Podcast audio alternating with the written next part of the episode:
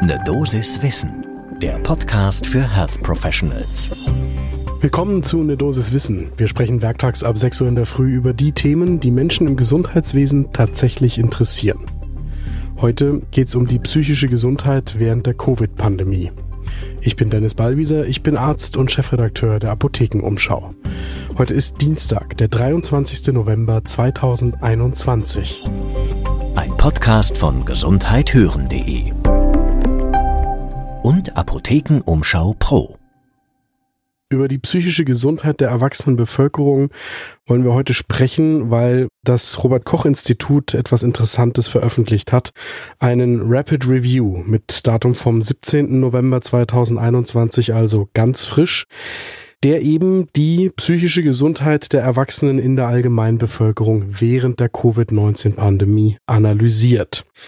Dieses Rapid Review, das ist nicht eine Studie, sondern das ist ein Meta-Review, der die vorliegende Literatur, 68 Publikationen in der Summe, im Rahmen einer systematischen Literaturrecherche zu diesem Thema eingeschlossen hat. Und der vor allem die Frage stellt, was liegt denn an neuen Erkenntnissen über die psychische Gesundheit vor und wie gut sind die Daten, die wir da gerade betrachten? Der Hintergrund ist vermutlich einigermaßen klar, jedem, der das einmal durchdenkt. In der Vergangenheit waren zum Beispiel alleine schon Rezessionen der Wirtschaft mit deutlich mehr psychischen Störungen in der Allgemeinbevölkerung vergesellschaftet, zum Beispiel auch mit einem Anstieg der Suizidrate. Jetzt ist ja die Frage, was macht eigentlich die aktuelle Pandemie mit der Allgemeinbevölkerung und wie muss das Gesundheitssystem auch nach der Pandemie darauf reagieren? Was in der Pandemie passiert, das erleben wir ja alle gerade akut. Das ist ein multidimensionaler Stressor, sagen die Psychologinnen und Psychiaterinnen dazu, für die psychische Gesundheit. Das heißt, wir erleben Ängste, Unsicherheiten, Schutzfaktoren wie zum Beispiel soziale oder Freizeitaktivitäten, die fallen weg. Wir haben nicht mehr den Zugang zu allen Versorgungsangeboten. Gleichzeitig belasten uns die Infektionsschutzmaßnahmen auf unterschiedlichen Levels und auch je nach eigener Resilienz. Wir verlieren vielleicht Angehörige oder Freunde oder Bekannte und vielleicht haben wir selbst unmittelbare körperliche, neurologische, psychische Symptome, wenn wir selbst an Covid-19 leiden oder gelitten haben. Dann kommt noch dazu, dass das, was ich über die wirtschaftliche Rezession gesagt habe, das kommt ja noch on top bei dieser Pandemie.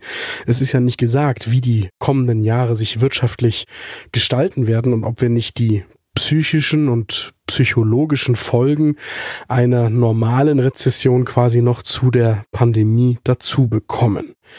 Ein besonderer Aspekt, auf den in der Pandemie auch schon häufiger hingewiesen worden ist, ist das Thema häusliche Gewalt und häusliche Einsamkeit, was natürlich jetzt normalerweise nicht mit einer Rezession vergesellschaftet ist, sondern das sind wirklich Pandemiefolgen. Die 68 Studien, die das Robert Koch Institut in seiner Publikation analysiert hat, wir verlinken natürlich die Publikation in den Show Notes zu dieser Folge, die haben nach unterschiedlichen Indikatoren geschaut.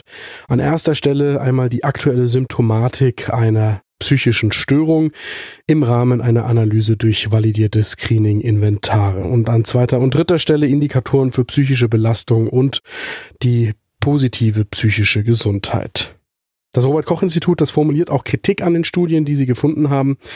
Und zwar vor allem, dass es keine standardisierten diagnostischen Verfahren in den Studien gab zur Ermittlung der Häufigkeit psychischer Störungen gemäß etablierter Klassifikationssysteme. Und das führt dazu, dass der Review auch keine evidenzbasierte Aussage darüber machen kann, wie sich denn die Häufigkeit der psychischen Störungen in der Pandemie entwickelt. Das heißt, so eine der Kernfragen, die man einem solchen Review gleich stellen würde, nämlich, ist es mehr geworden? Die kann im Moment gar nicht beantwortet werden.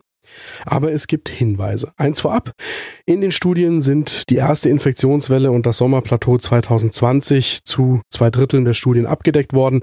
Der gesamte Pandemieverlauf, der kann natürlich in den Studien noch nicht verfasst worden sein. Wir sind ja auch jetzt erst mitten in der vierten Welle.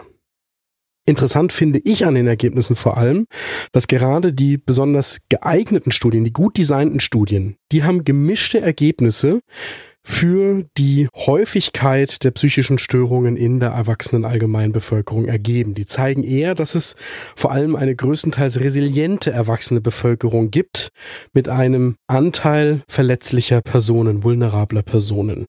Das heißt, die Gesamtgruppe war stabil und in den Subgruppen muss man dann genauer hinschauen, wo die Probleme wirklich bei den Menschen sich sammeln. Und der nächste Hinweis vom RKI ist, dass gerade die verzerrungsanfälligen Studiendesigns die negativen Entwicklungen der psychischen Gesundheit nahelegen. Das heißt, hier wird es auch in der Nachbetrachtung nochmal darum gehen, sich wirklich anzuschauen, welche Studien haben wirklich verlässliche Daten geliefert und welche sind anfällig für einen Bias. Schließlich haben sich die Wissenschaftlerinnen und Wissenschaftler noch die Routine-Datenanalysen angeschaut, die dann zeigen, dass es einmal Einbußen in der ambulanten und der, vor allem der stationären Versorgung während der Pandemie gegeben hat, also eine Rückgänge der Fallzahlen, dass vermehrt Krisendienste genutzt worden sind und dass es bei den ambulanten Diagnosen der Arbeitsunfähigkeit und der Sterblichkeit unterschiedliche, gemischte Ergebnisse der Entwicklung gegeben hat. Gerade auch was Verschiebungen im Diagnosespektrum betrifft. So, und was machen jetzt die Autorinnen und Autoren daraus? Zunächst mal, aktuell ist die Evidenz noch nicht eindeutig. Das heißt, und deswegen finde ich dieses Review hochinteressant, auch wenn die Ergebnisse scheinbar doch so schwammig sind. Wir sollten uns mit einer Beurteilung der psychischen Gesundheit der Bevölkerung zum jetzigen Zeitpunkt in der Allgemeinheit zurückhalten. Wir wissen es schlicht und ergreifend noch nicht. Aber es zeigt auch, es muss unbedingt qualitativ hochwertig beforscht werden. Eine systematische Surveillance der psychischen Gesundheit, die wäre für ein evidenzbasiertes Krisenmanagement in einer solchen Pandemie entscheidend. Und darauf müssen wir hinarbeiten, auch wenn wir das vielleicht in der jetzigen Pandemie nicht hingekriegt haben, dass das für kommende Pandemien entsprechend vorbereitet wird. Hier sind wir wieder beim Thema Versorgungsplanung für die Zukunft. Das hatten wir in einer der vergangenen Folgen schon einmal. Nach der Pandemie wird vor der Pandemie sein. Gleichzeitig müssen wir uns nicht zu sehr grämen, denn die Ergebnisse dieses deutschen Rapid Reviews, die ähneln solchen für den internationalen Raum. Es ist eine Binse, dass wir mit psychischen Reaktionen auf eine solche tiefgreifende globale Pandemie rechnen können.